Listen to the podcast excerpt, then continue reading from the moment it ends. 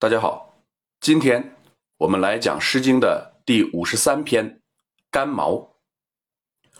有人说，这是一篇表现招贤纳士的作品；也有人说，这是一篇表现结婚时行聘礼的作品；还有人说，这是一篇表现夫妻出游的作品；更有人说，这是一首。恋爱的情诗，等等，说法不一。下面就由我们自己来判断一下。首先，通读全诗：节节干毛，在郡之郊。素丝匹之，良马四之。彼叔者子，何以比之？节节干鱼，在郡之都。素丝组之，良马五之。彼叔者子，何以与之？节节干荆，在郡之城。素丝筑之，良马六之。彼叔者子，何以告之？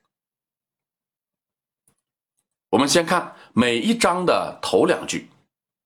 干毛是竹竿系着牦牛尾的旗子，干鱼是画着鸟隼的旗子。周礼说：“百官在鱼”，可见卿大夫的车子上挂鱼旗。干荆是竹竿系着野鸡羽毛作为旗子。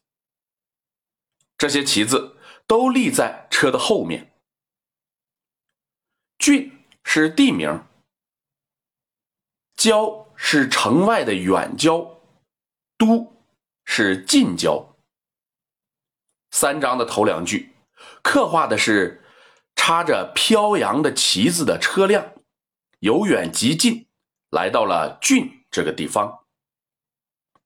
车辆的主人是大夫一级的人物。大夫的车辆来干什么呢？我们看三四句，“比、祖、助”三个字是什么意思呢？一直没有一致的说法。比有在衣冠或旗帜上镶边的意思，于是很多人认为这三个字都是指在旗帜上镶边。如果我们了解先秦旗帜的形制，我们就知道这样理解是不对的。毛和荆两种旗子上并没有布帛，就是用牦牛尾和野鸡羽毛做旗。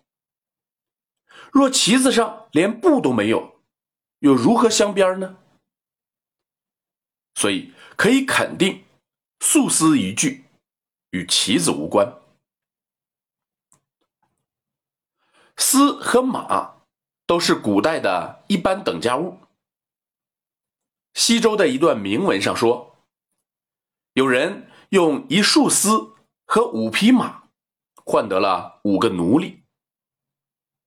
《列女传》卷五记载，君王以束帛胜马，取婢子于毕邑。帛是用丝制成。帛是用丝制成的丝制品，可见丝和马除了用于交易，还可以作为聘礼。这个大夫的车里装着素丝，车后拉着马，来到郡这个地方，不是和别人买卖东西，就是来聘人。我们可以把买卖东西的推测否定掉，因为若是交易，人们不必排着仪仗，大张旗鼓的去做这些事情，是由大夫的家臣私下里来做的。那么，聘人是聘贤能之人，还是聘窈窕淑女呢？我们在学习凯风的时候，接触了郡这个地方，这个地方盛产美女，所以我认为此诗与婚姻中的行聘礼有关。由远及近而来，所以诗人用郡城人的视角描写到：他带了四匹马，哦，不是，是五匹马，哦，也不是，一共是六匹马。对素丝的描写，也应该体现了由远及近的变化。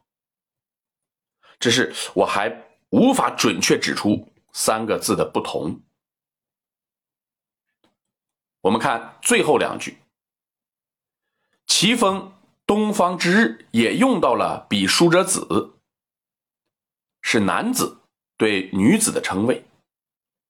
这里也是如此，“比”“与”都是给予的意思。在这里给的是什么呢？不是事物，而是一个日期，即亲迎的日期。所以在第三章用“告”字与“比”与并列。作者说，那个美丽的女子，当然其实是那个女子的家庭，会把日期定在哪一天呢？由此我们可以看出，在那样的礼制社会，礼仪贯穿于贵族生活的方方面面。不仅亲迎的时候有歌曲，其他程序中也有相应的仪式性歌曲。好，今天我们就讲到这里。